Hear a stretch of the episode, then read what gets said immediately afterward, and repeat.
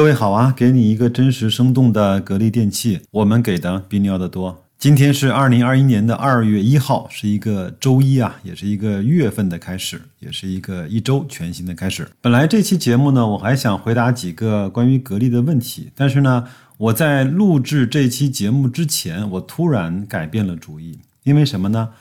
我觉得可能在这样的情况下，我说什么也改变不了大家对格力。股价不涨的这种抱怨，抱怨和负能量这种倾泻呢，有点像口臭，自己不知道口吐白沫，但是身边的人却无比的难受。那所以在这段时间，至少在春节以前吧，我就不再过多的去讲格力了。我们讲一讲关于投资的那些我们认为它应该应知应会的东西。今天我们还是来分享一篇流程的文章，叫《为什么聪明人在股市中反倒会频频的》。翻车。作者说啊，我做投资的这些年啊，见过不少的智商明显高于平均水平的人在证券市场的亏损，而且亏的还挺多。为什么会有这种事儿呢？巴菲特在各种场合呢说过，投资不是一个高智商碾压低智商的游戏，但是他很少说为什么。我猜想呢，其中有一个很重要的原因就是人类啊，包括你我白老师都会普遍的容易高估自己。不是高智商的人容易高估自己，而是人类普遍的容易。高估自己，我相信我们都听过那个故事。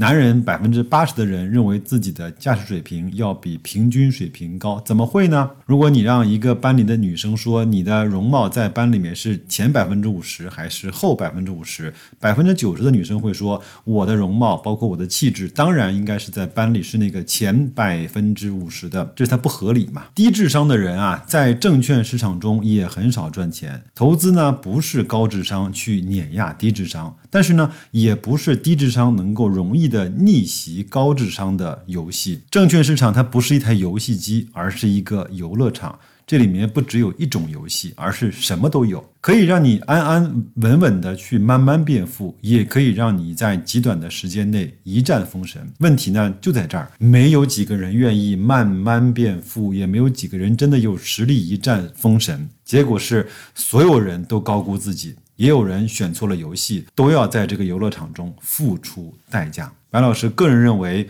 我是那个愿意慢慢变富的。我真的认为自己没有实力一战封神，甚至我都没有办法让自己确认的去超过那个市场的平均水平。那怎么办呢？就认嘛，好不好？在大部分的日常环境下，聪明人即使是高估了自己，其实也没什么危害。假设人类平均的智商呢是一百，而小明的智商是一百四，但是他误认为自己的智商是两百的时候，那么老师带着全班同学一块儿去测智商，测完之后，别人都是一百，小明呢是一百四，大伙儿呢会觉得哇。小明的智商真高，一百四呢。但是呢，在这个事情中呢，小明高估自己，并没有给他带来什么实际的伤害。那我们再深究一步，那为什么在这个事件中，小明没有自己受到伤害呢？是因为他没有找到能够自己弄伤自己的工具。如果他在测那个智商之前，有一个魔鬼跟小明说：“你认为你的智商是两百，对不对？我这儿呢有一份契约，你签了它。如果你的智商超。”过了一百五，那我就帮你把你的智商提到四百。如果你的结果你的智商低于一百五，我就把你变成傻子。你同意吗？这种契约小明会签吗？因为他很可能会签，因为他估计自己的智商是两百，而魔鬼只要求一百五。小明觉得自己呢有五十分的安全边际，发现了吗？现实生活中你很难找到这种契约。但是不幸的是，或者是有幸的是，证券市场这种契约遍地都是。无论你内心多么狂野，总有一款契约能够满足你。证券市场中的魔鬼契约有很多种，最常见的就是举债投资，比如说融资融券呐、场外配资啊、分级币啊，都是这个契约的变种。二零二零年，尤其是在前半年的那个市场环境下，两倍杠杆的人基本上全军覆没，一倍杠杆的人有些爆了仓，有些还在生死线上挣扎。还有更极端的是，由于个股的波动呢比股指更大，有些零点三倍杠杆的人居然也都爆仓了。各位理解不理解什么叫杠杆的倍数啊？那比如说，你有一百块钱，你又找别人借了一百块钱。总共用两百块钱去投资，那现在你就是动用了一倍的杠杆。而零点三倍杠杆的意思是你有一百块，找别人借了三十块，一共用了三十块，一百三十块的资金去投资。没错，即使是这么温和的杠杆，也会爆仓。那使用零点三倍杠杆的投资者，是不是很像小明呢？很多时候，你觉得已经自己啊，已经很保守了，直到事情发展到那个不可挽回的地步，才发现哇。当初其实还可以更保守一些。投资是一个只有一条命的游戏。如果你想在证券市场长期存活，永远不要高估自己，永远不要和魔鬼做游戏，永远不要举债投资。文章呢读完了，我想呢再问各位几个问题：你到底清不清楚？你在这个市场，你要的是每年多少的回报率？你现在能告诉我吗？你对这个数字？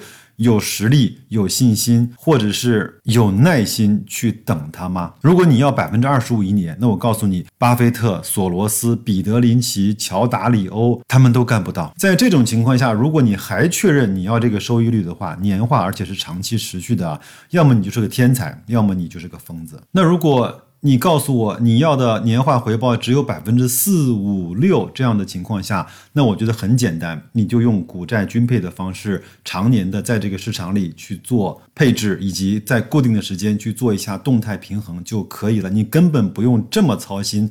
在证券市场中，这么多纷纷扰扰的信息，好吗？OK，那如果你告诉我你要的是百分之十到十五，可能像白老师这样一样，你要先问问自己，你有没有在这个市场中长期存活下去的的本领？你有没有可以去支撑你了解公司、分析公司、控制住你的情绪、你的心态调整这样的一些基础的能力？如果你有的话，慢慢来。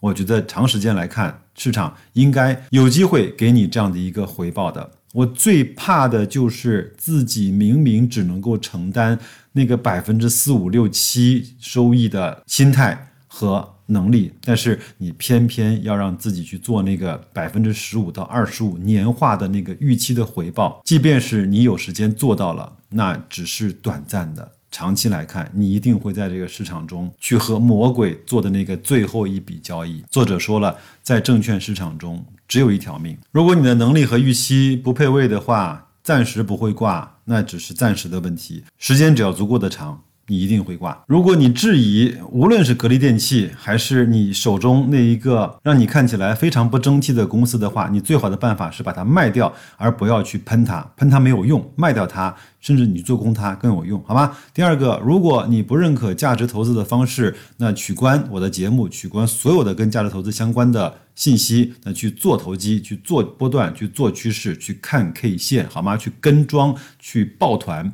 你三五年下来再看一看是一个什么样的结果？OK，最后呢，用一句我经常说给我孩子的话来去结束今天的二月份的第一期的节目：只有小孩子才去抱怨，才去分对错，成年人只解决问题。好吗？问问你自己，你到底通过投资，通过你认为对的办法，能不能解决你在财务上的问题？如果可以，去干；如果不可以，慢慢的回来听一听很多人是怎么说的，看一看很多人是怎么做的。最后用一首我最喜欢的歌手在去年唱的一首最好听的歌来结束这一期的节目。就这样，祝各位投资愉快，生活顺利，再见。我是看着